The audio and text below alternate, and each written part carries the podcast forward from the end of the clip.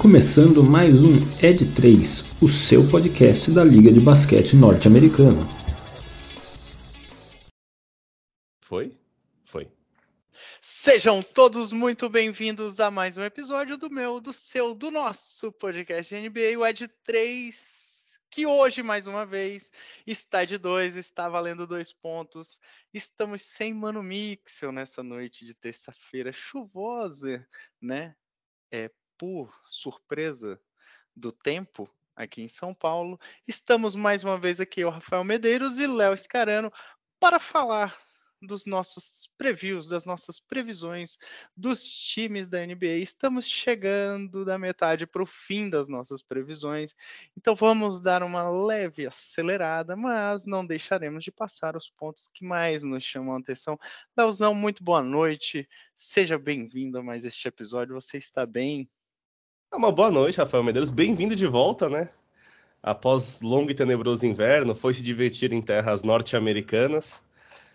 Tem gente que diz que o que você foi fazer não é se divertir, é sacrifício, é tortura, talvez. Mas cada um com seu cada, cada qual, né?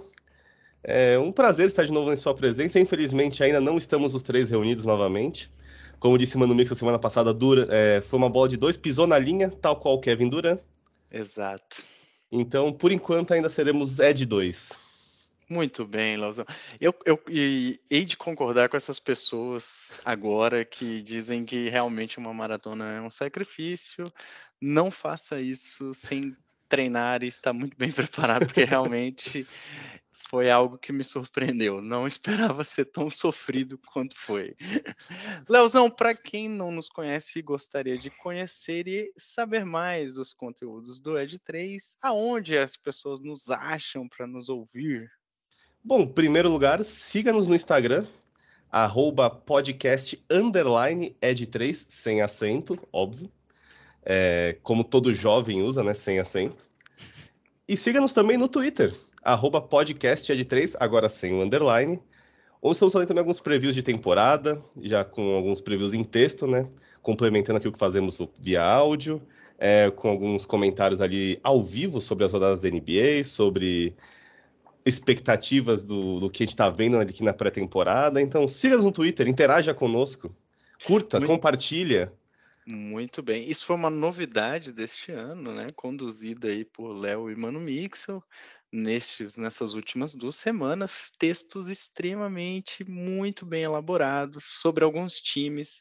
O meu Kingão tá lá, inclusive já tem preview do Kings para quem quer ouvir. Então, ou, ouçam não, leiam também e sigam a gente lá no Twitter, barra X, barra rede do Elon Musk, a forma como você bem preferir ler esses textos. E tem alguma sugestão? Manda pra gente também. Pode mandar DM, pode entrar em contato, manda ver. É isso aí, é isso aí, Leozão. Muito bem lembrado. Leozão, vamos para este episódio de hoje que está recheado. A gente brincava aqui antes de entrar no ar que é um episódio dedicado àqueles times que podem tanto nos surpreender positivamente quanto podem nos surpreender negativamente. Então vamos falar de cinco times que estão ali entre o céu e o inferno, digamos assim, e podem ou não, né, aprontar nessa temporada, a depender do que vai acontecer. Confesso que alguns deles amolecem o meu coração, outros nem tanto amolecem o meu coração. Mas vamos começar com aquele que teve, na minha opinião, desses cinco, a movimentação mais bombástica de todas na off-season. Vamos começar com os ursinhos carinhosos de Memphis, o Memphis Grizzlies, que nesta tempo, para esta temporada trouxe nada mais, nada menos que Marcos Smart, para o seu elenco, na troca que envolveu a ida de Kristaps Porzingis para o Boston Celtics.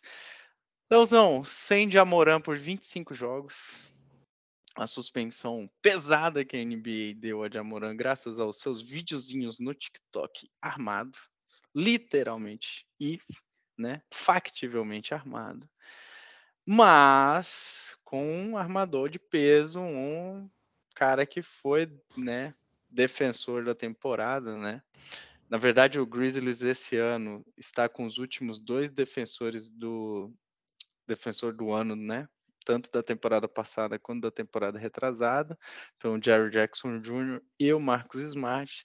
Isso tudo dito, o que esperar desse time do Memphis Grizzlies, Leozão, na tua opinião? Essa é uma ótima pergunta, viu? Porque eu acho que esse entra no hall dos times que.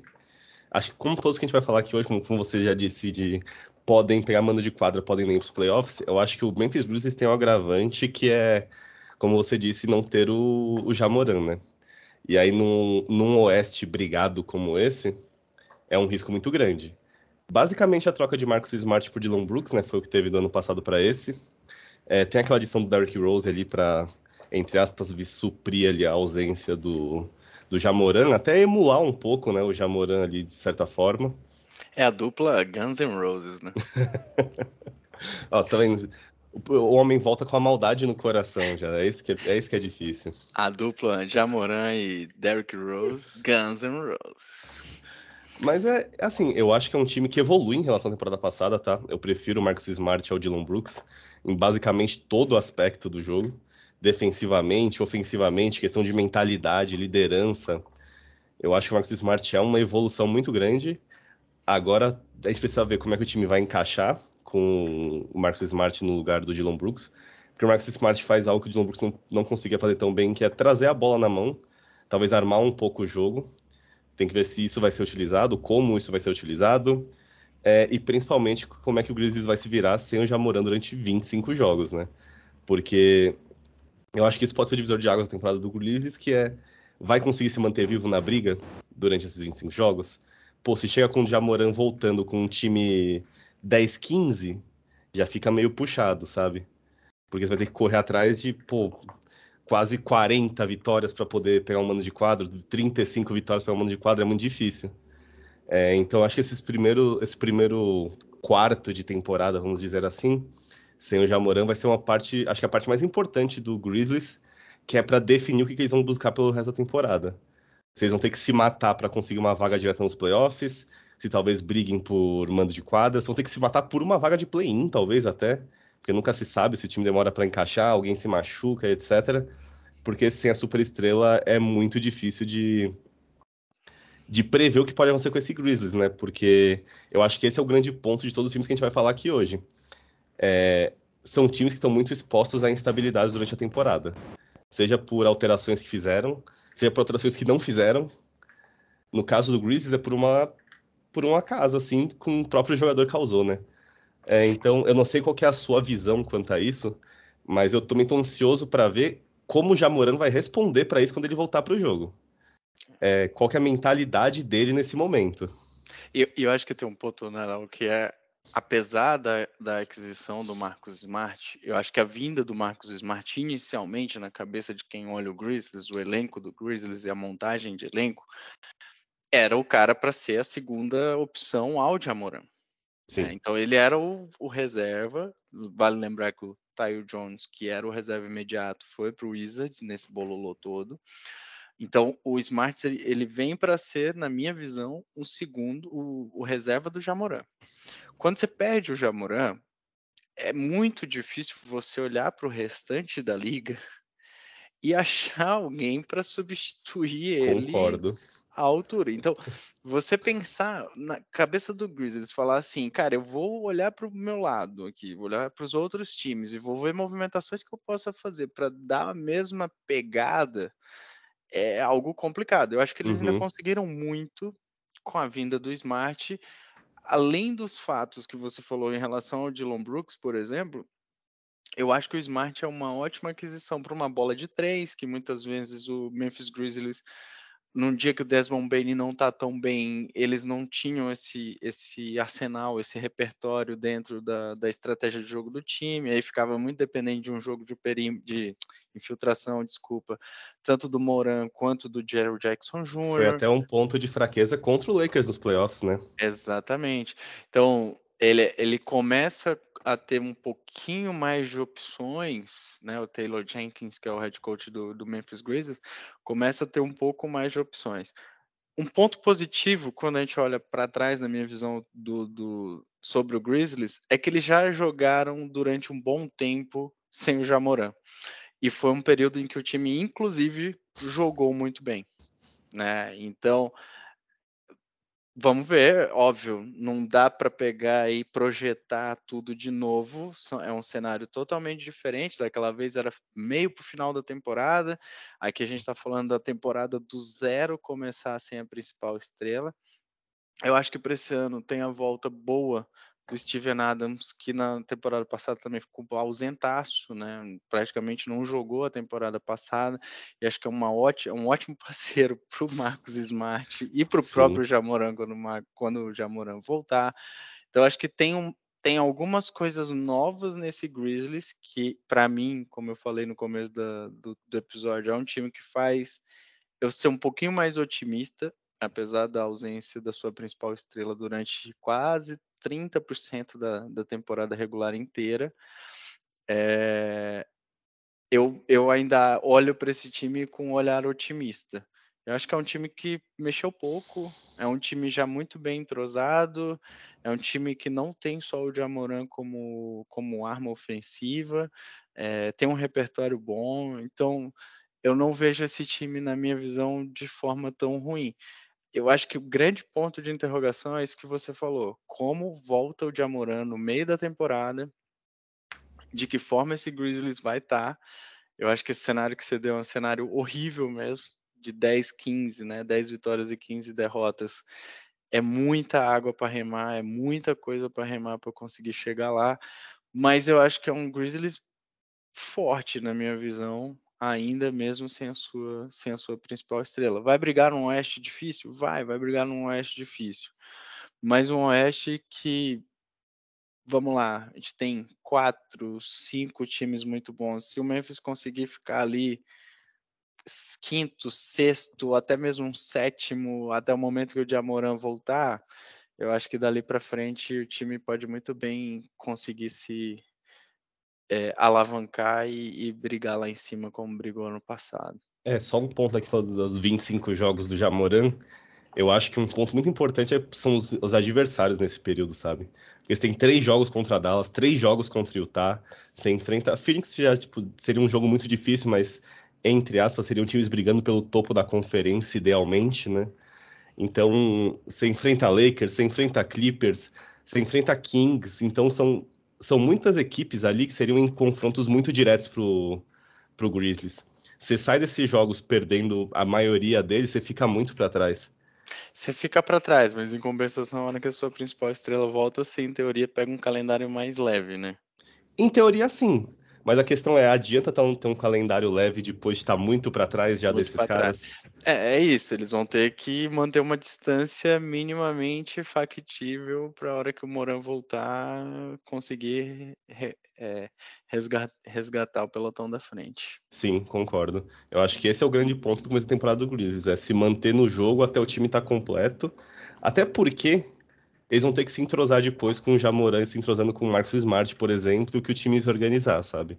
É. Então não é chegou, ganhou.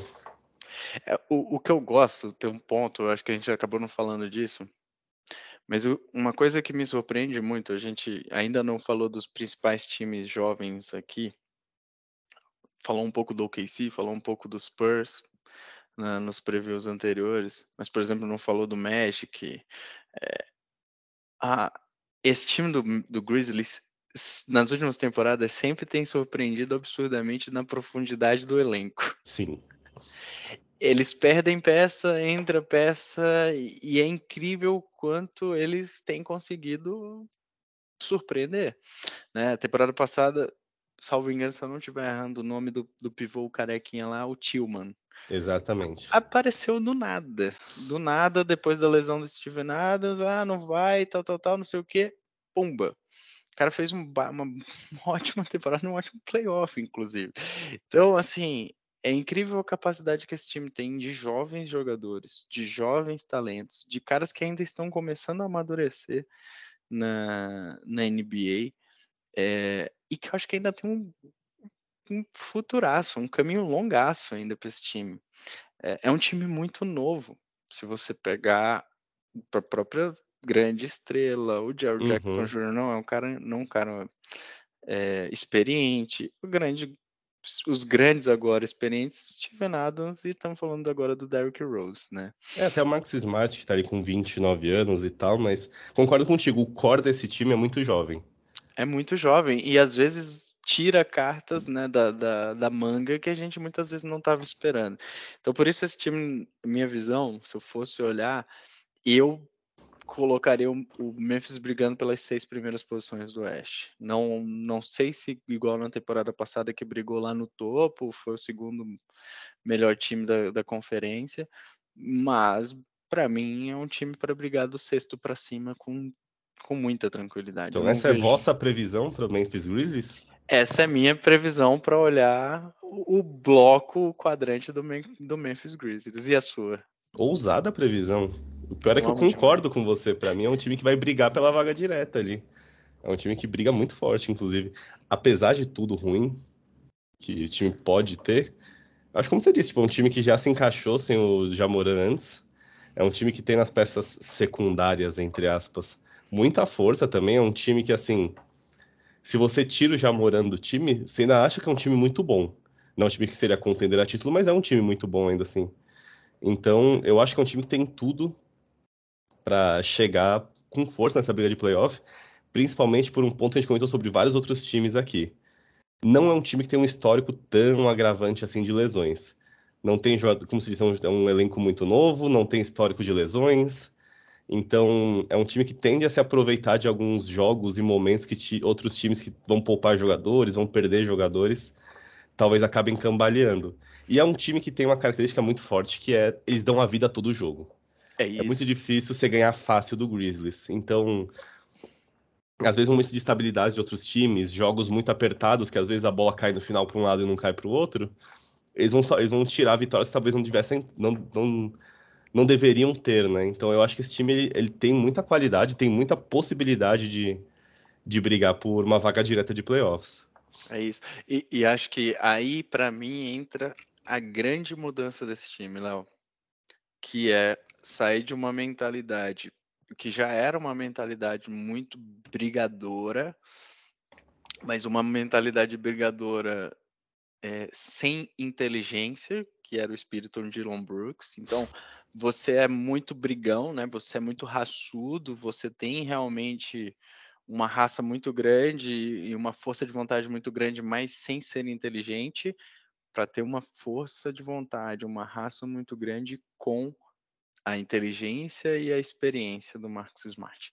Aí eu acho que é a grande mudança de patamar, e aí que para mim o Grizzlies acertou demais com esse movimento. Concordo. Porque você já tem um time unido, um time forte, um time brigador, um time duro de se jogar contra, com um cara que gosta disso e que sabe ensinar essa molecada toda a fazer isso da forma certa. Cara, eu acho que é, eu e, e aí, já te dando o gancho, quando eu olho para esse time que tem tudo isso, se movimentou bem, e aí eu olho para um, um dos principais, ou dois até dos principais adversários, talvez nessas brigas diretas, de vagas diretas para eles, eu vejo ele acima. Sim. Quando eu comparo, por exemplo, o Grizzlies, e aí já entrando no nosso segundo time aqui, com o Mavericks, eu não vejo, mesmo sem o Jamoran, o Grizzlies pior do que o Dallas Mavericks. Até porque o Mavericks é um time de basquete. Aliás, o Memphis é um time de basquete, o Mavericks não é. Eu acho que esse é o grande diferencial entre os dois times. Aí já entrando na parte aqui do Mavericks, que assim. Teve a manutenção do. Do Kyrie Irving, que era sempre uma discussão de se ele iria sair, se ele iria pro Lakers, iria, sei lá, comprar um foguete para a Lua, talvez, não sei. ia, ia virar pastor, né? É, não sei. É pastor é de ovelhas. Um é sempre um risco com ele, né? Algo pode acontecer. Mas é, é um time que, assim, manteve grande parte do core. Trouxe alguns jogadores que eu acho interessantes, como o Seth Curry, o Derek Jones Jr. até, que é um cara um pouco mais atlético, que era um, algo que o time faltava muito no ano passado. E aí acho que a principal adição é Grant Williams, né? Disparado, assim, é um é um cara que muda muito a cara do Mavericks para essa temporada. É um cara que tem uma defesa relevante, é muito bom defensor, chuta bem de três. Obviamente não é o. Sei lá, eu pensei no Steph Curry, mas eu falei que seria muito injusto comparar o Brent Williams com o Steph Curry, mas. É, eu ia falar que é um PJ Tucker. É, pode ser uma boa comparação. O PJ Tucker com um pouco de altura, né? É, o PJ Tucker mais alto e que consegue defender mais um garrafão até do que o, PJ, o próprio PJ Tucker. É, eu concordo, é uma, é uma, boa analogia. Então, eu acho que é uma baita adição, eu acho que é um cara que pode fazer muita diferença no Mavericks. É, a se ver como é que o time vai se encaixar, que eu acho que é o principal problema, que é técnico. Assim, o Jason Kidd, para mim, não é um técnico bom. Acho que eu, eu, eu luto comigo mesmo para dizer que ele é técnico. Porque, é, assim, se eu, se eu pego assim, grandes momentos do Jason Kidd como técnico, é, sei lá, ele pedindo pro cara esbarrar nele e derrubar água no chão e parar o jogo porque ele não tinha tempo, sabe? É assim, a única coisa que eu consigo tirar dele que é assim, putz, é que é muito positivo dele como técnico e tal. Ele talvez tenha dois dos melhores armadores da liga na mão e não conseguiu fazer eles funcionarem tanto assim. E, e, nem eles, aquilo que a gente já falou, eu acho que vai falar até do outro, de outro time aqui depois, quando a gente pegar o avião pro leste, mas não consegue fazer esses dois jogadores passarem entre si. E é isso que é esse ponto que eu ia chegar, que eu acho que é o mais desesperador. Você tem dois caras que têm uma capacidade de arremesso, de criação e de passe que assim é pouca, poucas vezes vista na NBA. Você põe eles juntos e parece que quando um pega a bola, o outro fica parado na zona morta sem fazer nada e o outro é vice-versa. É algo que eu, não, que eu não consigo entender, sabe? Tipo, parece que é contraproducente. Apesar de numericamente o ataque do, do Dallas ser muito forte quando os dois estão em quadra, parece que, assim, visualmente é contraproducente os dois juntos. É, é muito assustador, assim, como parece que é disfuncional. Me lembra um pouco o Philadelphia quando tinha Embiid e Ben Simmons junto, que, assim, não importa o que você fizesse, era feio de ver aquilo de junto, você, você doía de ver, sabe? Dá uma dor física. e, e, é muito, eu acho que é assim, né, Léo? Pegar, eh, vamos fazer uma analogia da, das grandes duplas do Kairi ao longo do tempo. Sim. Quando você pegava Kairi e LeBron, cara, é surreal uhum. aquele, aquele Kevs em que esses caras não só tinham um entrosamento muito grande, mas tinham uma capacidade real de, de ofensivamente mudar o patamar de qualquer jogo. Sim. Quando você pega até o Kyrie no, no, no Brooklyn Nets, em boa parte do tempo que ele jogou com o Duran. E aí estou esquecendo o Harden dessa história. Mas pega os dois juntos também, cara. Era Sim. É, era assim, era um poderio ofensivo e uma capacidade de criação de jogadas que dava medo em qualquer defesa da NBA. Era Eu... algo mais fluido também, né? É, é, é fluido. Você via fluidez, você via que os dois se aproximavam por mais que muitas vezes, e acho que o Steve Nash tentava fazer com que eles não entrassem nesse modo de, de individualidades ou de buscar o jogo só para eles, depois o quando o Steve Nash sai, isso meio que vira, ó, joga aí do jeito que vocês querem e eu não quero saber o que, que vocês vão fazer em quadra, mas no Dallas nem isso está acontecendo. Uhum. E acho que isso é um, é uma grande é um grande ponto de interrogação para esse time, na minha opinião. Assim. Não, concordo totalmente. E assim, eu acho que também outro grande ponto é quantos jogos o Kyrie Irving vai jogar, né? Porque você vai, pô, você monta um baita esquema que, pô, eles funcionam perfeitamente, vira a melhor dupla de armadores da história da NBA. Ele joga 35 jogos. Pô, o que, que adianta, sabe? Eu acho que o grande ponto do Dallas Mavericks, para mim, que eu acho que foi onde o Dallas mais errou para na montagem de todos os elencos, eu acho, é que você tem um cara como o Luca Doncic no time, você tem que maximizar ao máximo os potenciais dele, sabe? As, as fortalezas dele. E tentar minimizar ao máximo as fraquezas dele. Ele não tem um jogo muito bom sem a bola. Isso é dado, assim, ele... Ele não é o tipo de cara que fica sem a bola na mão e produz algo com isso. Ele é um cara totalmente bom handler. Tanto que quando, por exemplo, o Jalen Brunson jogava com ele ali, dividia a armação, Muitas vezes o Jalen Brunson pegava a bola e fazia a jogada ali de, sei lá, pivô com o Dwight Powell, de pick and roll etc. O Luca Doncic ficava parado ali no canto da quadra só esperando. Mas isso é diferente de quando você tem, por exemplo, o Kyrie Irving, que ele demanda também essa bola na mão, porque ele não é um cara que gosta tanto também de jogar sem a bola. Então, eu acho que grande parte do, dos problemas do Mavericks vem não só desse ponto específico, mas do conceito geral de como montar um elenco em volta do Luca Doncic É, esse talvez o desse ano seja o mais repleto de características favoráveis, sim. É, você traz um Grant Williams que arremessa de três, você traz um Seth Curry que arremessa de três. É, se você conseguir fazer Kyrie Irving e Luka Doncic se entenderem, você também tem jogadores potenciais arremessos de três, mesmo que não sejam jogadores de catch and shoot tão conhecidos assim, mas eles são. Eles têm uma baita habilidade de arremessar de três. Então, eu acho que são jogadores que conseguem espaçar a quadra que é, e fazer o que o, tanto o quanto o Kyrie precisam, que é ter espaço para ser geniais do jeito que, eles, que a gente sabe que eles são. E eu só espero, acho que é mais uma expectativa do que realmente uma crença, uma confiança que isso vai acontecer, que eles consigam se acertar o mais rápido possível. Porque esse é o tipo de time que eu vejo chegando ali com, sei lá, 15 vitórias e 21 derrotas, e só sair notícia de que eles estão brigando no vestiário, o time não para de não se acerta e tem pediu troca de um, pediu troca do é. É, é. a cara, sabe? É a cara do é a cara do, do fracasso esse tipo de coisa. Então, esse eu acho que é um dos times que mais precisa do começo da temporada. Que precisa se acertar logo de começo e vamos aí. Não, não pode começar atrás. Tipo, o Lakers começou a temporada passada com 2-10. Se acontece com, com o Dallas, metade do time vai embora, pô. A gente vai no Natal com um elenco totalmente diferente. É, eu concordo com isso. Acho que, que eles precisam de uma arrancada inicial muito grande, mas eu, eu queria até voltar num ponto. Você não acha? Quando você pega, por exemplo, o que você falou, eu, eu concordo que o Doncic sem a bola é um jogador pouco aproveitado.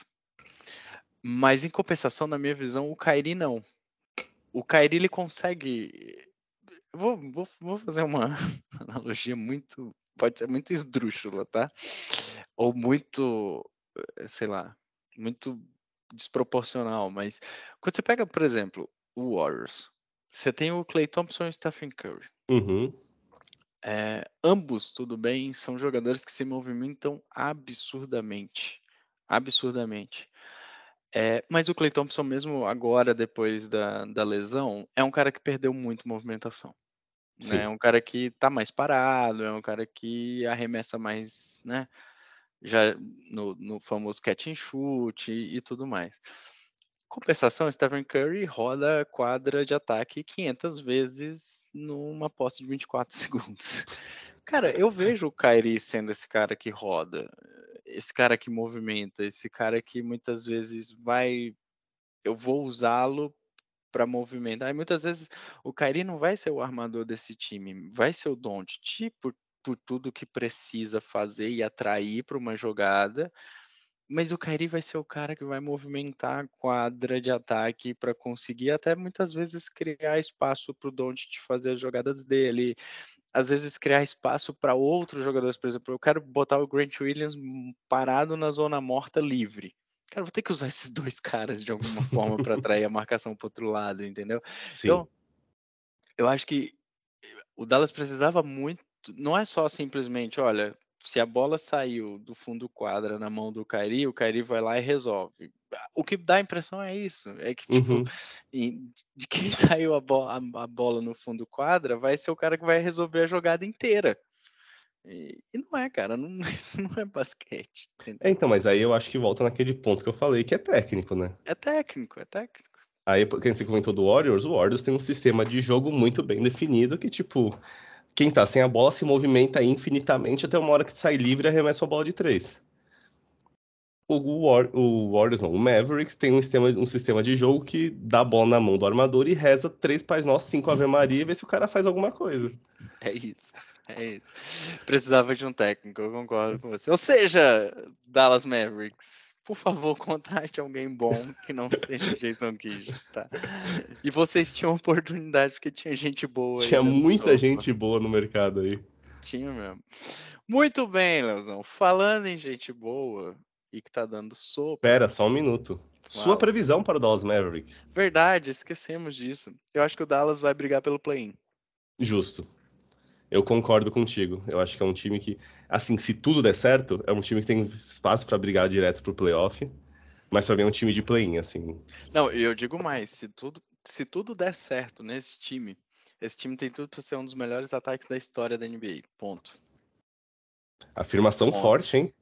ponto. A gente tem que cortar isso, pôr no TikTok, a bombar, não sei o quê. Aquelas, aquelas é? fitinha embaixo aqui. É, o Lei tá gritando assim na tela, piscando tudo. Tem, a gente tem que contratar alguém. Mas eu acho que se tudo der certo, tem tudo para mim para ser um dos melhores ataques da história da NBA. Não acho que é o que vai acontecer. Também não. Mas se tudo for minimamente bem, eu acho que briga por play-in play barra playoff ali, mas vai ser uma briga boa. Concordo. Muito bem. Voltando a falar de coisa boa. Eu vou deixar o, outro time do Oeste que a gente ia falar para o final. Nós vamos falar de um time que vem aí, cada temporada que passa, cresce um pouquinho, adiciona alguém, vira um time mais novo. É um time que esse ano praticamente não mudou nada. Um time que continua muito jovem, com suas principais estrelas ainda muito jovens. E um time que tá sedento aí depois de uma era, de uma era não, mas depois de uma passagem muito boa de LeBron James por lá com o título. Estamos falando do, Kev, do Cleveland Cavaliers, Leozão. Um elenco super, ultra, mega jovem, com suas Óbvio que a principal estrela é o Spider Mitchell, né? O Donovan Mitchell. Será que é? Hum. Eu ainda acho que é, mas que as suas duas, né, joias, né, em lapidação, Darius Garland e Evan Mobley vão aí para mais um ano tentando conduzir o Cavs conhecido como o time das Torres Gêmeas, né, de Jarrett Allen e Evan Mobley a um, quem sabe um título. Esse time pode surpreender, Leozão? Uh, pode, pode surpreender muito, para cima e para baixo. Eu acho que esse é o grande problema. É, o que a gente viu nos playoffs lá do, da temporada passada foi um pouco assustador, até eu diria. Em determinado momento, a super defesa do Cleveland ali não aguentou o Knicks. Parecia que não tinha o que eles fazerem para defender. Era assustador, assim. Então, eu acho que a principal adição foi o Max Struz, né, que veio lá de Miami. Ótimo chutador, defensor ali razoável até. É, é a escola é, alas brancos do, de Miami, né? Todo ano sai um, é impressionante. É... Mas, pô, eu, eu acho que assim, é um time que eu quero ver como é que esse time vai responder o que aconteceu nos playoffs. Como é que os outros times vão responder o que eles viram nos playoffs do Cavs.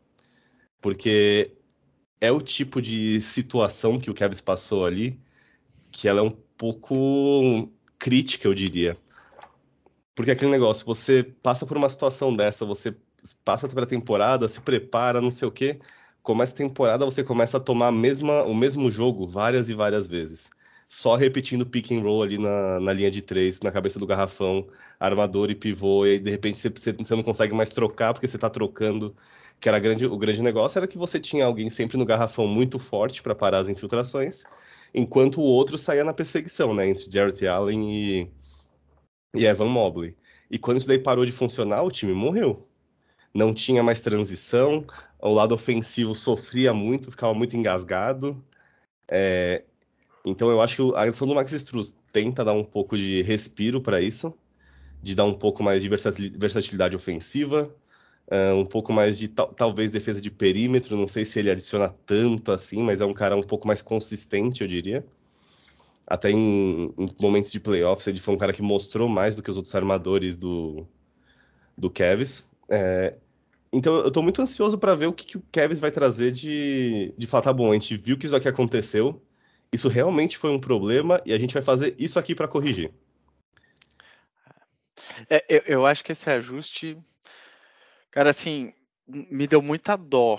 Uhum. Eu, eu acho que teve dois times no leste que ano passado, assim, eu não acreditava no que estava acontecendo. Um foi o Cavs, que meio que foi derretendo pro, pro Knicks, e o outro foi o próprio Bucks derretendo pro, pro Miami Heat. Sim. É, parecia que eram dois times em, em derretimento mesmo, assim. É, é, é e eu acho que você tocou num, num, grande ponto, né? O que que o, que que o vai fazer de ajuste para mudar é, e para ser melhor nessa temporada com o mesmo elenco, com as mesmas peças praticamente. Eu acho que o Struz pode ajudar é, numa, numa melhoria de jogo de, de ataque de meia quadra, mas defensivamente eu não acho que muda muita coisa com, com ele no time. É, eu acho que precisa sim entender como é que esse ataque do Kevs você falou um pouco de maximizar o Doncic lá no Mavis, eu acho que tem que saber uhum. como é que maximiza o poderio ofensivo do Donovan Mitchell, que na minha visão ficou muito claro que ele consegue, conseguiu destravar muitos dos problemas do Cavs é, no ataque.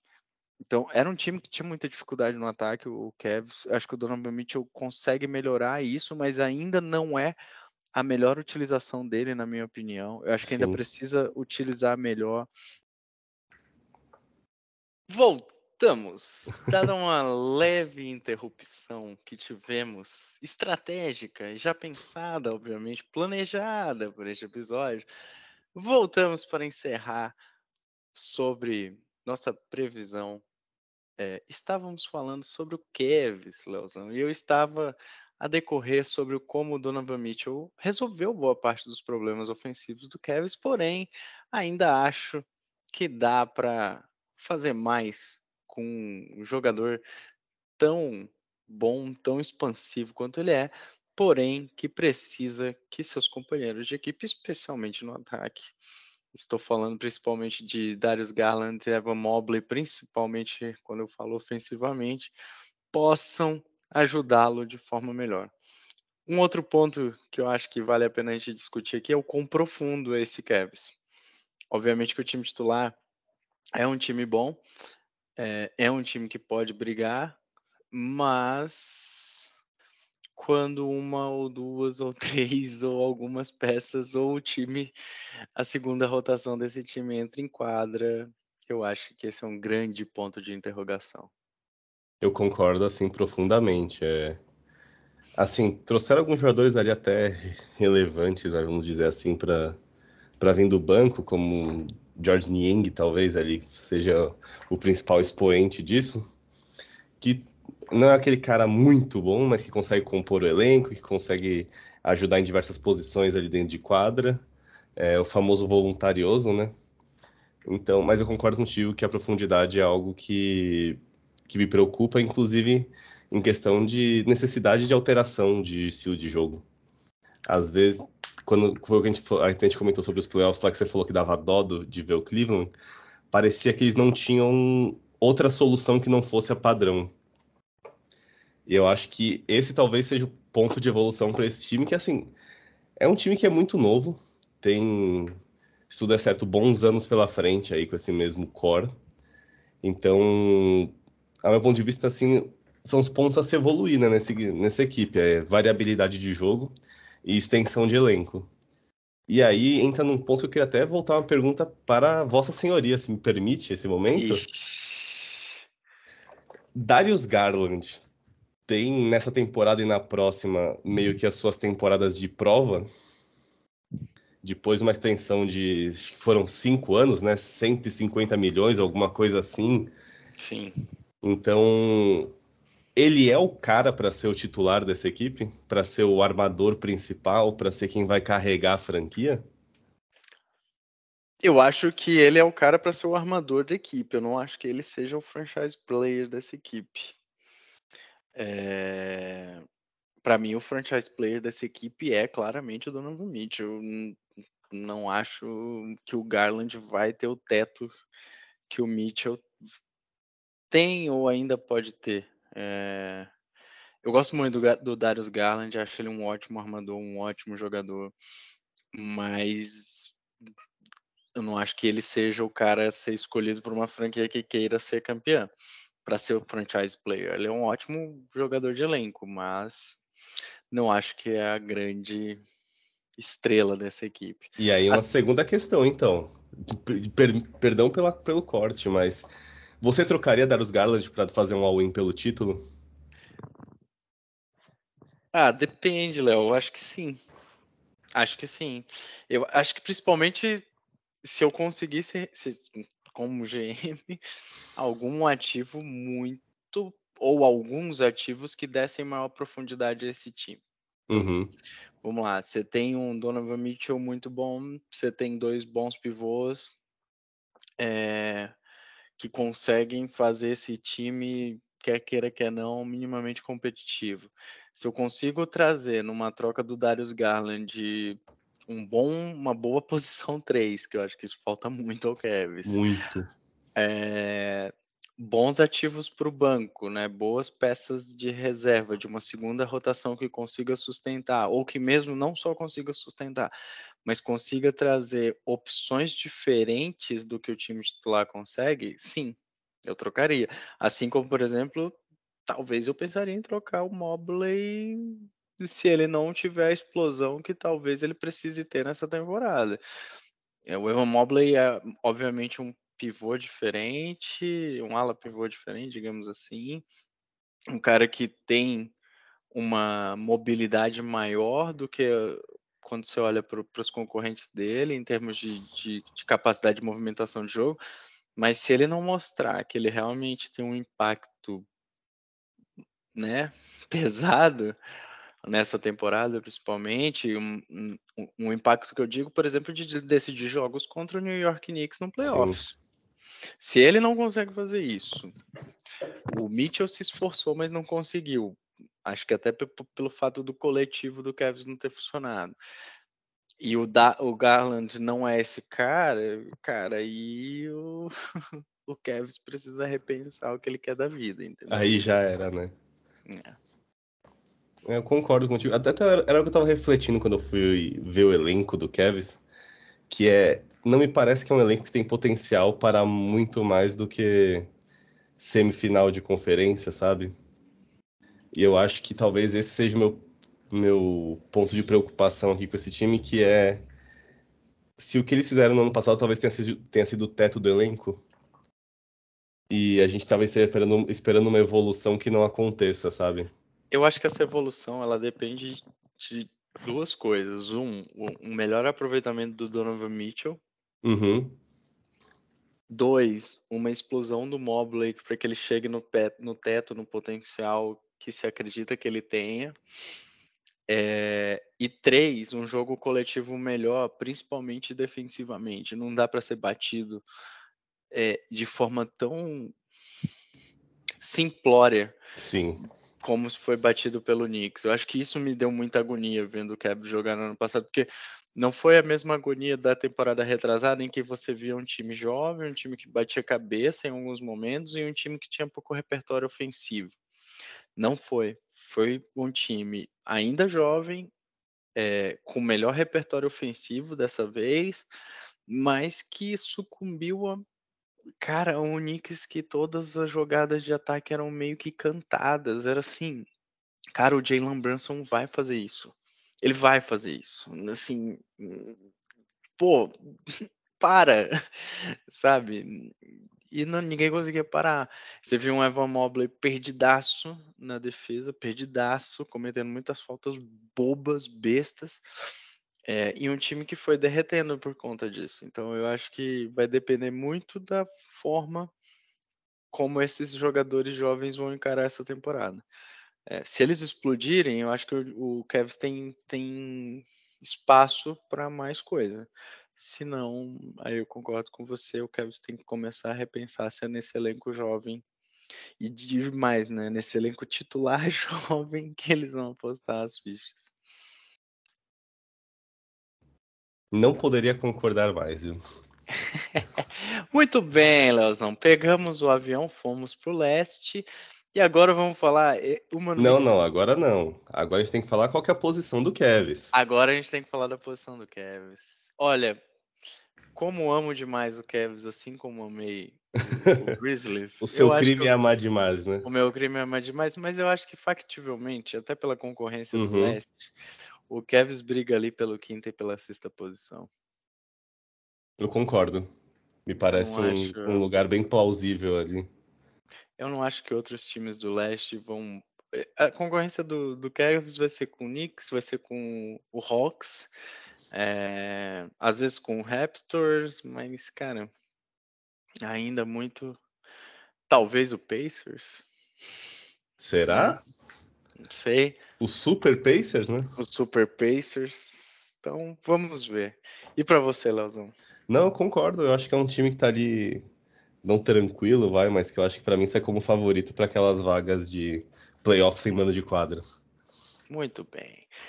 Continuando no leste, esse time é o time queridinho do Mano Mix. Se ele estivesse aqui, mais uma vez ele ia tecer comentários não tão felizes e não tão otimistas sobre esse time, especialmente dadas as últimas temporadas.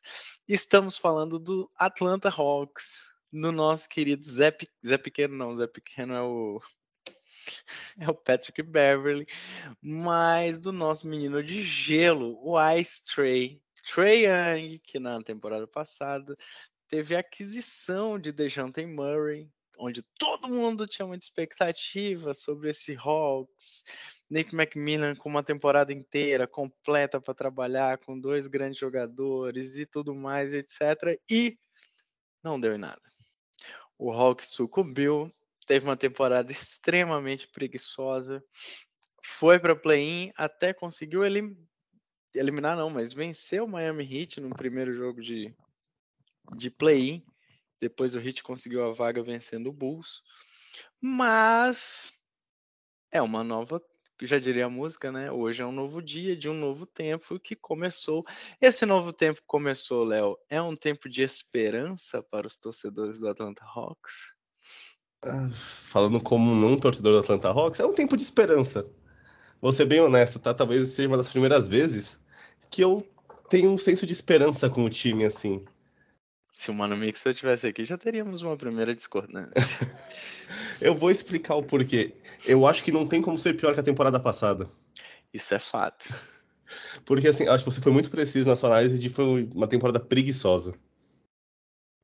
Porque, assim, se você assiste, assistiu o Atlanta Hawks jogar, tipo, em alguns jogos ali durante a temporada regular, parecia que era um time que tava, sei lá, 60 e 15, só esperando acabar a temporada para ir jogar os playoffs. Pô, era, era loucura, assim, tipo, umas defesas que o, o cara era batido como se, sei lá, nem tivesse, fosse, fosse um aquecimento ali do treino. É, umas jogadas ofensivas que parecia que tava todo mundo parado no canto, ficava alguém, sei lá, o Trae Young, por exemplo, batendo bola na cabeça do garrafão e arremessava uma bola de três totalmente nada a ver. É, eu não sei se talvez não sei se a palavra talvez seja displicência para esse time, mas me parece que assim coletivamente não é um não é um conjunto que consiga produzir muita coisa. É até um pouco curioso, né? Porque tem um, tem, tem um cara como o Perry Mills no, no elenco. Nesse elenco tem um cara com a mentalidade do Perry Mills, parece que não, não fecha, sabe? É, e, e, Agora, um ponto, assim, engraçado que o Hawks trouxe gente nessa pra essa temporada agora, né? Você falou do Pat Mills. É, tem o Wesley né? Matthews chegou, tipo, são caras com uma mentalidade talvez um pouco mais organizada, vai, vencedora, a famosa mentalidade vencedora, né? Que ninguém sabe o que é, mas todo mundo quer. É...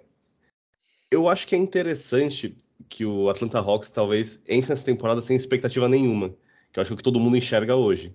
Que é um time que fracassou, como você disse, assim, veementemente temporada passada. É, foi muito, muito aquém das expectativas. Então, eu enxergo para essa temporada é exatamente o oposto. A expectativa é lá embaixo. E talvez isso possa dar espaço para o time talvez se conhecer, crescer e evoluir. Porque a aquisição do Dejounte Murray colocou uma pressão no Hawks que é, tipo, veio de uma temporada muito boa, campanha de playoffs boa, trouxe o DeJounte Murray, agora vai. E aí, tipo, talvez eles deram um passo que eles não estavam prontos para dar ainda, que era de se tornar um time vai constante, confiável e que vai disputar coisas grandes nos playoffs. Talvez tenham sonhado tal qual o Ícaro, voaram muito perto do sol. É, e, e, e, parecido com o que você me perguntou do Kevs, acho que o movimento do DeJounte Murray foi um movimento de all-in, né? Foi um movimento Sim. de tipo, cara, vamos pagar tudo. Foi uma das trocas mais caras da temporada passada junto com a do Gobert. Eu lembro que elas foram quase que uma seguida da outra. E, cara, meio que deu essa sensação de, putz, agora o Hawks vai vai para tudo ou nada, né? Vai para o time que quase chegou lá, para o time que quer chegar lá, né? Que Sim. vai chegar lá. Então, isso criou uma, uma expectativa muito grande que não foi nem um pouco confirmada, né? Agora, Léo, um ponto importante é que houve a troca do técnico no final da temporada passada, então saiu Nate McMillan e veio o Quinn Snyder, né? O Quinn Snyder era o técnico do Utah Jazz que teve uma, um dos melhores ataques da história da NBA. Sim. É, e, cara, o Quinn Snyder relativamente conseguiu melhorar bem o time do Hawks depois que, que ele assumiu. Acho que esse era um dos grandes nomes que estava aí dando sopa, né? Quando a gente falou aqui do, do Mavis. E, cara, acho que pode ser um diferencial para trazer um time, um, um time, né? Porque o Hawks Sim. ainda não é isso, né? Até porque se você for olhar o que foi o Utah Jazz, principalmente depois de.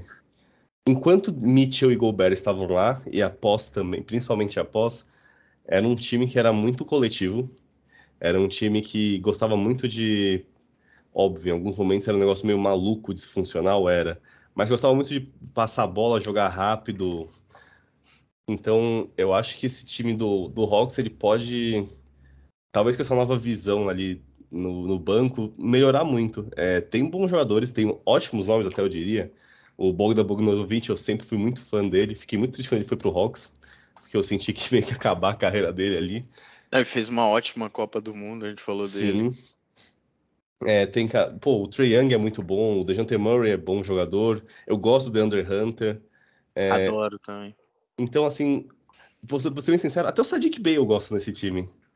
Eu gostava dele em Detroit, era um bom chutador e tal. Eu acho que, assim, tem bons nomes aqui, sabe? Você vê que tem como criar algo. A grande questão que esse time não, nunca teve pra mim foi mentalidade e organização. Então, é, eu acho que esses são os dois pontos que o Hawks pode focar para essa temporada. E até por isso eu venho, eu, trago aquela frase que, tipo, eu tô esperançoso com esse time porque eu acho que esses pontos em específico são coisas que o uma temporada tranquila, entre aspas, sem pressão, com uma comissão técnica nova, com uma, uma fundação nova para o time, geralmente tende a dar para um, pra um elenco, né? É, você cria, né, começa, começa de baixo. Eu ia fazer uma pergunta, seria o Atlanta Hawks o Flamengo da NBA sem títulos? Baita reflexão, viu? Muito, muito paralelo, né? Um ótimo paralelo. Muito bem, Leozão. Para encerrar este nosso preview, dessa vez um pouco mais longo e com mais Um times, ponto só. um ponto Nossa. só que eu estou sempre esquecendo. Sempre. O Nossas posicionamento. Leozão, para você agora, eu vou deixar para você essa. Cara, essa daqui é bem difícil, viu? Eu tô acho que- achando que você tá amando demais o Hawks. Não, então, é que das previsões que a gente fez hoje, talvez essa daqui seja a mais difícil pra mim. Porque eu acho que esse, esse daqui é o time que eu acho que é mais 880 do que a gente vai falar hoje. Se ele encaixar, ele pode ser incrível. Mas se ele, se ele não der 100% certo, a chance dele ser horrível também é incrível. É, Eu acho que é um time que vai passar a temporada inteira naquele, naquela zona de play-in, achando que pode chegar no, no playoff direto ali na sexta posição e nunca vai chegar lá. Então vai, ser vai, vai ficar sempre ali na zona de play-in, eternamente. Naquele. que O Hawks terminou a temporada passada, né? 41-41. Eu acho que vai ser algo parecido para essa temporada, de ficar sempre ali próximo dos 50%.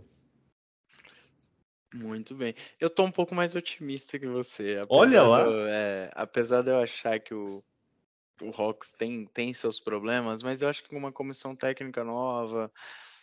É, é que eles têm dois jogadores que são complexos de administrar, na minha visão. O DeJounte Murray não é muito flor que se cheire, na minha opinião. Um jogador difícil de administrar É em muito termos difícil. de elenco. É um cara que tem ali um ego bem, bem, bem pesado. Mas eu acho que eu tô mais otimista para ponto desse time brigar até por mando de quadra no leste. Sério? Sério. Porque eu, a, minha, a minha posição é muito do ponto de vista de que o leste está muito fraco, enfraquecido. Tirando Bucks, Celtics, é... Sixers. Não sei, assim, eu acho que o Sixers saiu o Sixers está metendo os pés pela mão, mãos literalmente. Uhum. Eu, eh, a, a, gente não falou do Sixers ainda porque tem toda a polêmica em relação ao Harden, da movimentação dele, por tudo que a gente está esperando. Mas eu acho que o Sixers está seguindo toda a receita do fracasso. Pro, não só para o fracasso, mas para perder sua principal estrela, para o Embiid daqui a pouquinho pedir para hum. sair.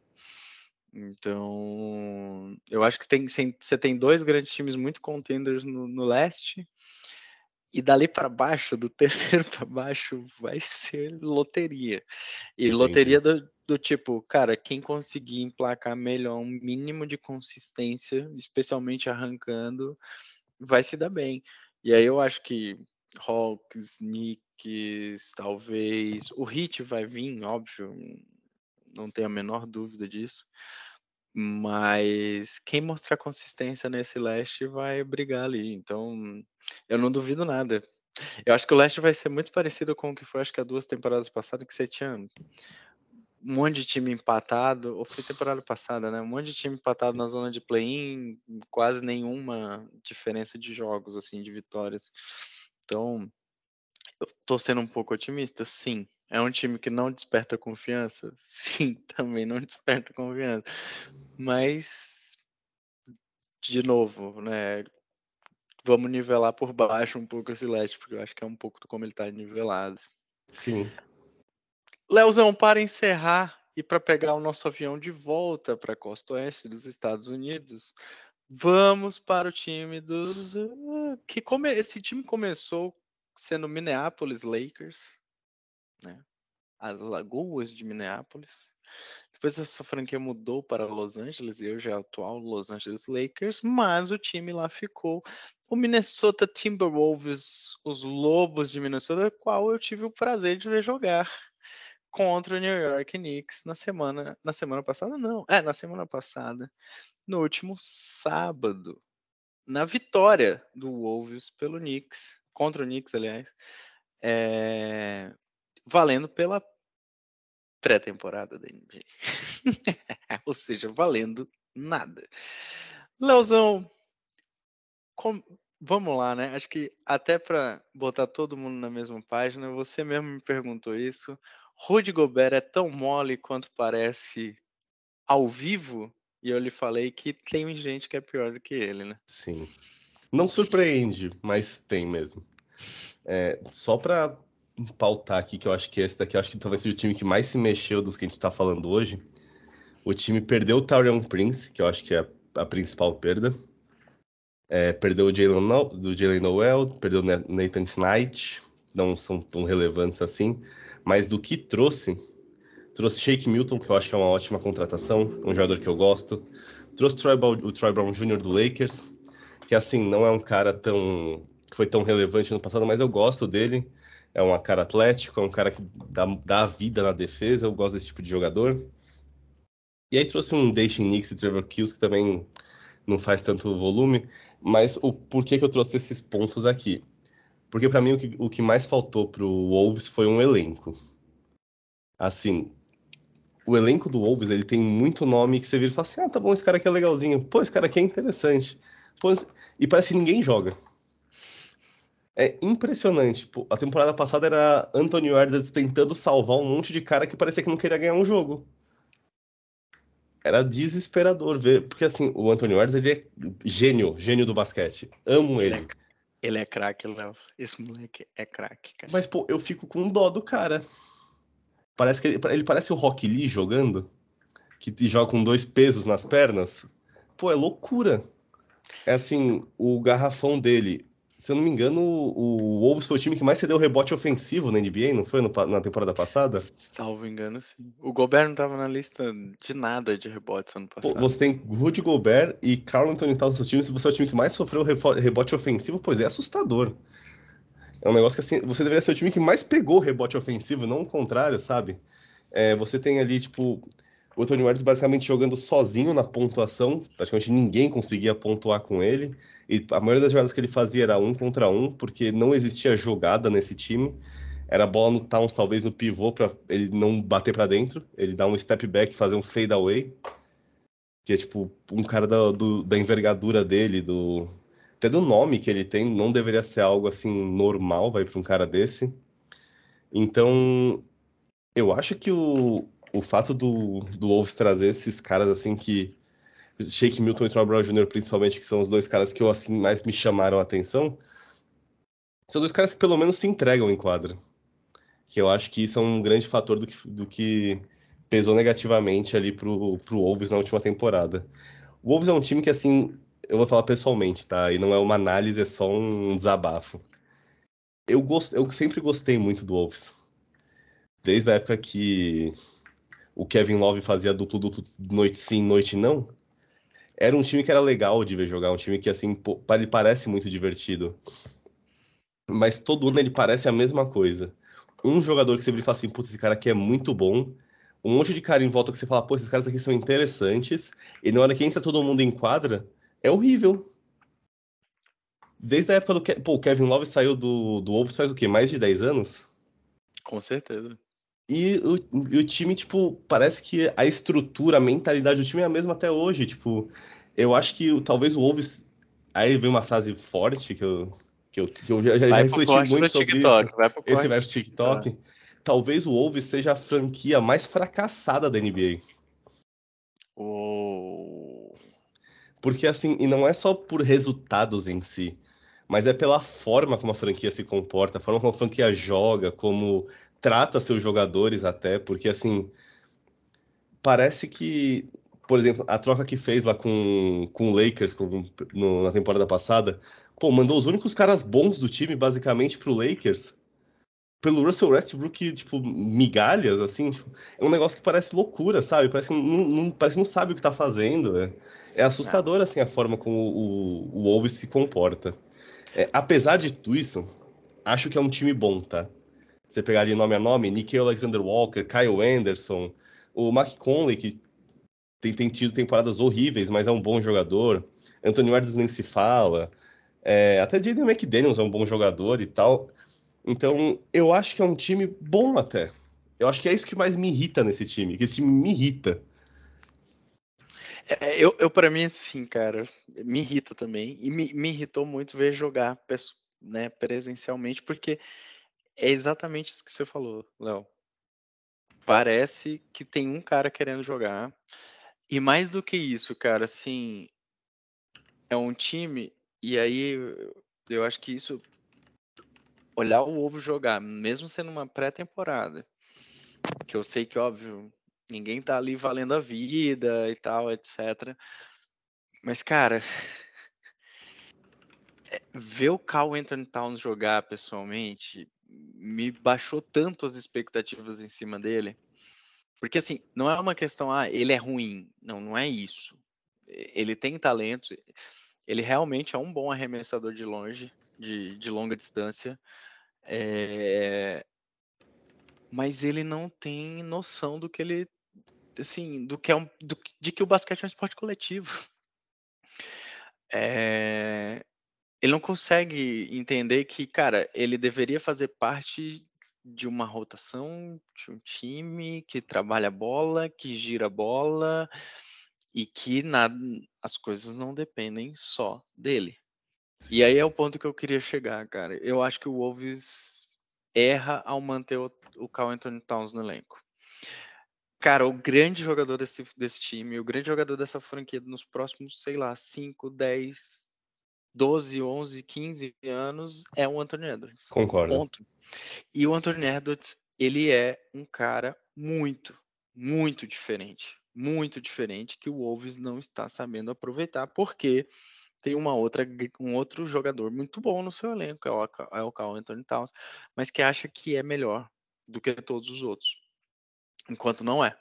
O Anthony Towns na defesa é um lixo, um jogador extremamente fácil de se bater, Anthony Towns no ataque é um jogador que não consegue passar a bola, os passes que ele dá são passes extremamente absurdos e que não, não se encaixam no jogo de basquete coletivo e que muitas vezes para mim tá atrapalhando. Então, cara, assim, para mim era, eh, ficou só foi uma confirmação daquilo que eu já olhava pela TV, né, pelo pelo celular às vezes, que o quanto esse esse time ele não tem fluidez mesmo, ele não é fluido, ele é um ataque ruim, ele é um ataque que depende muitas vezes de jogadas individuais, de arremessos individuais, e ganhou do Knicks no momento em que conseguiu rotacionar a bola e conseguiu achar caras livres de três, ou jogadores mais bem posicionados para arremessar e assim por diante. Então, eu acho que o que precisa ser repensado no Wolves, não digo nem o Gobert, eu acho que o Gobert não está atrapalhando ali. O Gobert, ele pode ser melhor utilizado até mesmo, talvez porque pensando em tirar o Towns. Mas, para mim, quem tá sobrando nesse time do, do Minnesota Timberwolves é o Carl Anthony Towns. Eu acho que ele sim é a peça que o Wolves deveria pensar, pô, o que, que eu consigo... E eu acho que ele vale ainda muita coisa. Sim. O que, que eu consigo de ativos para tornar o meu elenco aí sim forte para rodear o Anthony Edwards de cara muito, muito bons. E, cara, e aí sim, vamos pro título, vamos para brigar. Porque eu acho que dá. Eu acho que dá, cara. Você tem um jogador muito fora uhum. da curva. Anthony Edwards é muito fora da curva. Então, eu tenho um cara desse. Eu tenho um Gobert que ainda é o Gobert. Eu tenho um, um elenco de apoio que não é tão ruim ainda. Igual você falou, cara, eu adoro Shake Milton também, acho que foi uma ótima aquisição pro Wolves. Gosto do McDaniels, gosto do Alexander Wong. Nas redes, tá lá, mete as bolinhas dele de três, faz uma falta aqui, outra colar, defende um pouquinho. E assim vai. Agora, tem um jogador que, igual você falou, que para mim representa o maior símbolo desse lance de não querer jogar, é o Carl Anthony Towns. E aí isso, infelizmente, hoje, na minha visão, prende o Wolves num teto muito baixo. Muito baixo, muito baixo mesmo. É, eu concordo, assim, fortemente. Eu acho assim, diferente do que a gente comentou dos times anteriores aqui, praticamente todos eles, de, ah, será que esse cara aqui precisa ser trocado? Será que precisa testar, não sei o quê? Eu acho que esse é o caso mais claro, assim, de não dá, sabe? É, eu, eu gostava muito do Towns. Eu achava que ele era um cara que, assim, ele poderia ser um grande, um grande jogador. Mas toda a expectativa que eu tinha nele também se tornou frustração. Porque ele nunca conseguiu dar o, os passos a mais que ele precisaria dar. Ele nunca conseguiu ser o cara dominante no garrafão, nem no ataque nem na defesa. Ele nunca conseguiu ser o cara que, putz, é um baita arremessador de três, um bom passador. Um... Ele nunca conseguiu dar o, o passo a mais. Se você pegar o que, o, o que é o Carl Anthony Towns quando ele entrou na NBA, sei lá, acho que 5, 6 anos atrás, para hoje, a curva de evolução não é tão grande. Baixíssimo. E assim, eu acho que isso é o mais triste, porque, pô, eu lembro que quando juntou D'Angelo Russell e Carl Anthony Towns, eu pensei, pô, talvez seja isso, sabe? Um armador para jogar pink and roll com ele, não sei o que, e vai dar certo. E aí não deu. Aí o D'Angelo Russell foi trocado. Aí ficou o Anthony Edwards com a maioria do tempo com a bola na mão. Falei, não, pô, o Anthony Edwards é mais explosivo ainda. É melhor que o, que o D'Angelo Russell. Agora vai. E não vai, tipo... Eu concordo contigo que eu acho que ele tá sobrando. Eu acho que o, o Wolves ele tem que fazer uma escolha que vai ser muito dura de fazer. Que é... O Anthony Edwards vai ter que assinar a extensão, acho que é no... Nossa temporada próxima, certo? Que ele pode assinar a extensão. Hum, preciso confirmar, Lauzão. É, eu, eu, não sei, eu não sei se é nessa ou se é na próxima, mas assim. É o tipo de cara que você precisa virar para ele e falar assim, ó, tá bom, você é o meu, você é o, você é o cara que vai ser o vai liderar nossa franquia, sabe?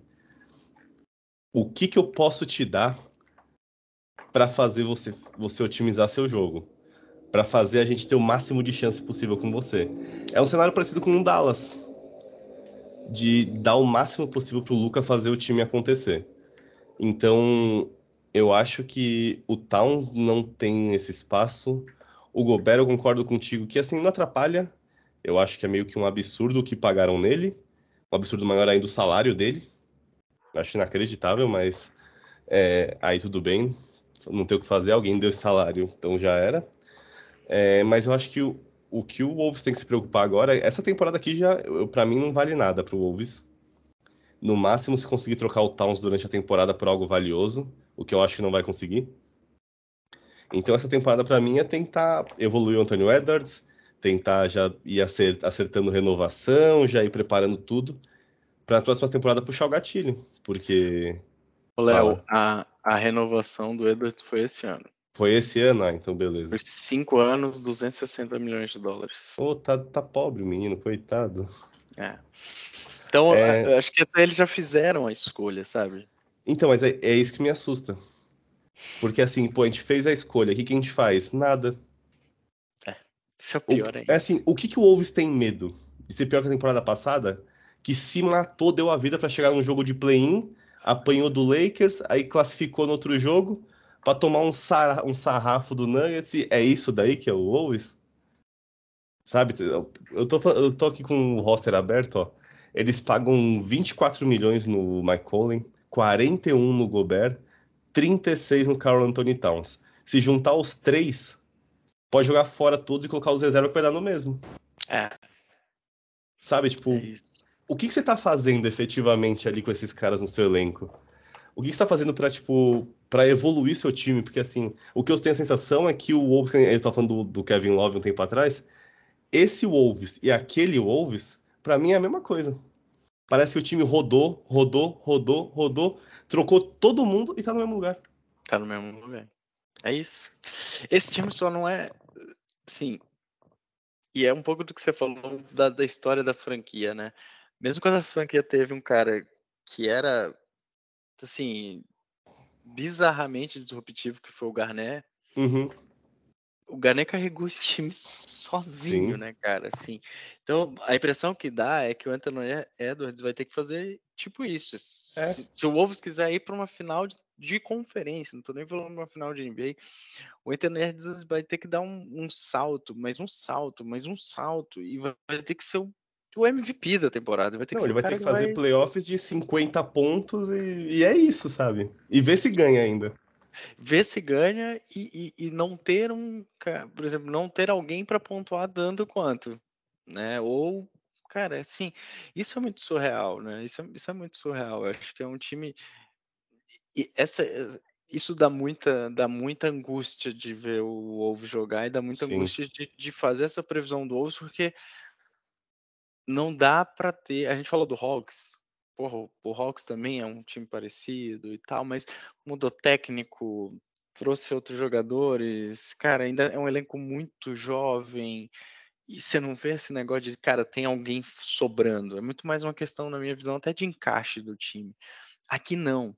Aqui falta um pouco, né? Falta, falta encaixe, tem alguém sobrando, falta vontade de vencer, falta gente querendo jogar.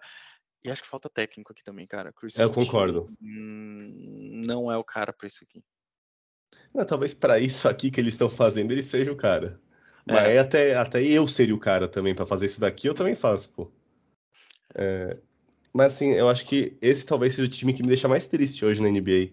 Porque todos os outros times, basicamente, eu vejo mais ou menos o que, que eles podem fazer para sair dali eu vejo eles tendo ideias, tendo tentativas, alguns tipo, não sucedendo, etc. Mas você vê caminhos. E talvez o do Wolves é o. Não sei se é de tanto ver esse time fazer coisa errada, mas parece que não é um time que não tem caminho. Me parece um pouco o Kings de alguns anos atrás. Não, não fala assim. Não, com todo respeito. Hoje em dia não é mais isso. Não, mas parece mesmo. Hoje a gente vai falar desses tempos. Lembra aquela época que a gente era ruim? Que a gente não é não, mais. Mas, mas, mas sabe, pensa, é... lembra dessa época que, tipo, toda a escolha que fazia era errada? Sim. É o que não eu tenho só, impressão. Não só o Kings, cara. Parece o Knicks de há muito pouquíssimo tempo Sim. atrás também. Que, cara, era só cagada atrás de cara, cagada. Eu acho que o cenário aqui é tão feio que, para mim, o Hornets tem mais perspectiva que o Wolves. Nossa, essa vai pro TikTok pesado.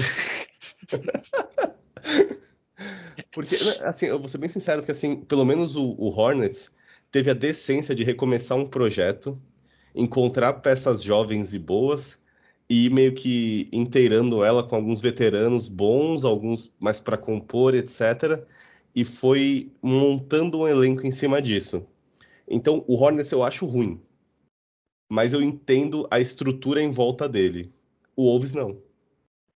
O Wolves me tá parece dizendo... uma baita bagunça que, por um acaso, o Antônio Edwards apareceu ali no meio.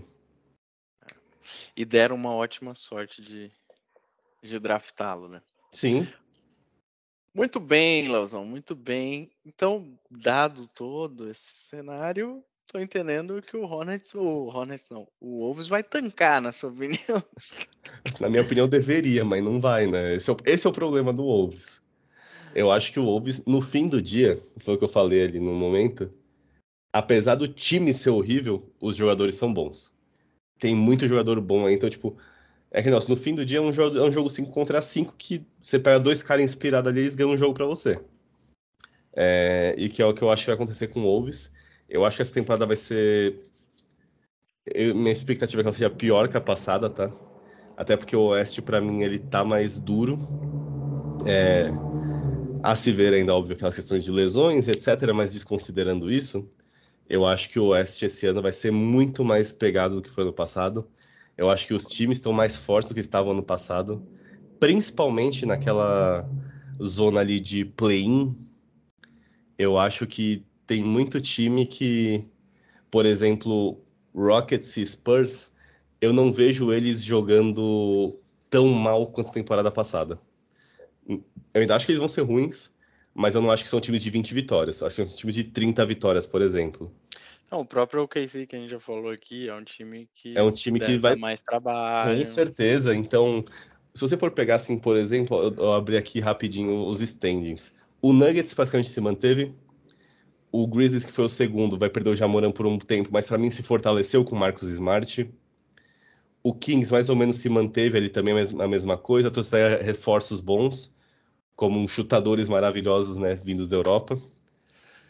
O Phoenix Suns vai vir inteiro, para essa temporada. O Clippers, para mim, é o time que talvez tenha decaído dessa galera toda, que eu não estou confiando muito no Clippers. O Warriors, para mim, se fortaleceu, tirando o, o, o, Jordan Poole, que era a maçã podre ali do elenco, entre aspas, e trazendo o Chris Paul para tentar dar um all-in. O Lakers se fortaleceu. Aí tem o Wolves, o Thunder, que vai vir mais forte. O Pelicans, que só Deus sabe se o Zion Williamson fica em pé ou não. O Mavis, que talvez tenha vindo mais forte, contratou algumas peças de elenco ali que ajudam talvez o time. O Jazz, que é uma loucura, ninguém sabe o que pode acontecer. O Blazers, que piorou. O Rockets e os Spurs têm novatos incríveis que vão jogar a Vera e vão dar a vida para tentar ganhar o novato do ano. Então, assim, de 15 times, a gente pode falar que 12, 11 melhoraram. E o Wolves não é um desses. É. E mesmo os que não melhoraram, por exemplo, o Jazz que continuou mais ou menos a mesma coisa, é um time que, igual você falou, cara, vai. É isso. O, o OKC também não, não trouxe ninguém muito diferente, etc. Mas, quer dizer, mas até trouxe, que é o chat, é, exato. Até então, trouxe, então, assim, cara. o Wolves, para mim, ele tá num lugar que é horrível, que é. Ele não é ruim o bastante para tancar ainda, e ele não é bom o bastante para prospectar voos altos. Cara, então, é para mim, coisa. o Wolves está numa posição de brigar por play-in hoje. É o que eu acho que o Wolves vai fazer essa temporada. Como todo bom torcedor do Kings, essa descrição que você deu é a pior de todas, porque é, é, é o que a gente passou muito tempo acontecendo. Era ruim, não era ruim bastante para tancar, mas também não era bom o suficiente para brigar. Então, eu concordo. Eu acho que para mim é isso. Eu acho que é um time que vai brigar ali nono, décimo, tentando extrair, a não ser que algo aconteça. Da temporada, esse time resolva mexer o, o Towns, resolva uhum. trocar de técnico. Cara, aí seja uma remodelada muito grande. Mas se isso não acontecer, também acho. É, eu acho que esse é um dos grandes candidatos aí de todos esses times com que estiveram em posição de playoff na temporada passada. Talvez seja o candidato mais forte a não estar esse ano. É isso. Muito bem, Leozão. Sua consideração final, meu guerreiro, para esse Ed 2. Minha consideração final é que a Casé TV foi campeã da Copa Sérgio. O Brasil dormiu feliz na noite de ontem. Na noite de ontem, digo segunda-feira, né? Eles vão ouvir isso apenas na quarta-feira. Então, foi um grande momento para a história do futebol brasileiro. O nosso querido Casimiro Miguel, vulgo Abel Lancheira, ou Carlo Lancelotti, ou diversos apelidos inventados para o mesmo, conduziu sua equipe magistralmente a uma virada incrível nos pênaltis e levou o primeiro título da Copa Sérgio aí para a Casé TV. Um grande momento para o Brasil, um grande momento para o entretenimento brasileiro, eu diria. Leozão, para aqueles que, assim como eu, não sabem o que é Copa Sérgio. Não, é, é simples, gente. Copa Sérgio é a Copa da Associação dos Cronistas Esportivos do Rio de Janeiro. Perfeito, perfeito. Muito obrigado por essa explicação, porque eu estava boiando total aqui. Não, apenas um, um, jogo de futebol society entre pessoas do mundo do, do, da crônica esportiva no Rio de Janeiro. Perfeito. Muito bem, para o Casemiro eu sei quem é, parabéns, Casé. Muito bom. Ah, um último ponto também, pô, a gente quase esqueceu disso. A troca incrível, né, que aconteceu hoje de Kevin Porter Jr. finalmente saindo da NBA. A notícia que, tipo, assim, finalmente eu digo porque, assim, era algo que era anunciado há pelo menos, sei lá, uns 20 dias, um mês. Cara, eu é... acho que o, o Rockets ainda se deu bem com essa troca. Sim, só, segunda, só, só precisamos da segunda rodada, pô. Eu cobraria uma primeira rodada tranquilo disso. Ainda trouxe o Oladipo, que pode ser opção pro, pro É, time. então, assim. É... Eu acho que é uma, uma, movimentação relevante, né? Porque era um, algo que estava todo mundo esperando acontecer. E relevante também porque agora o Oklahoma City Thunder deve ter pelo menos uns sete drafts sozinho daqui para frente. e, infelizmente, ou não, Kevin Porter Jr., que era um, dos, né, um bom prospecto, um jogador que se esperava muito. Infelizmente, por todos os problemas pessoais e a última acusação de agressão à namorada, principalmente, é, o tiraram da NBA. Justamente, acho que é, ele precisa encontrar a cabeça dele, pensar uhum. o que ele quer da vida, né? Ótimo jogador, mas uma pessoa talvez não tão boa assim, né? Não tão boa, exatamente. Muito bem, Lauzão. Meu destaque final é: vivam a vida, aproveitem as experiências e busquem aquilo que vocês queiram fazer. Falei para o Léo um pouquinho antes aqui de começar este episódio. Assisti um jogo no Madison Square Garden. Eu sei e agradeço muito o tamanho do privilégio é, de poder ter e de poder estar lá. É, mas a quem puder e a quem tiver vontade e conseguir, eu acho que é uma experiência única, uma experiência extremamente emocionante. Chorei rasgado.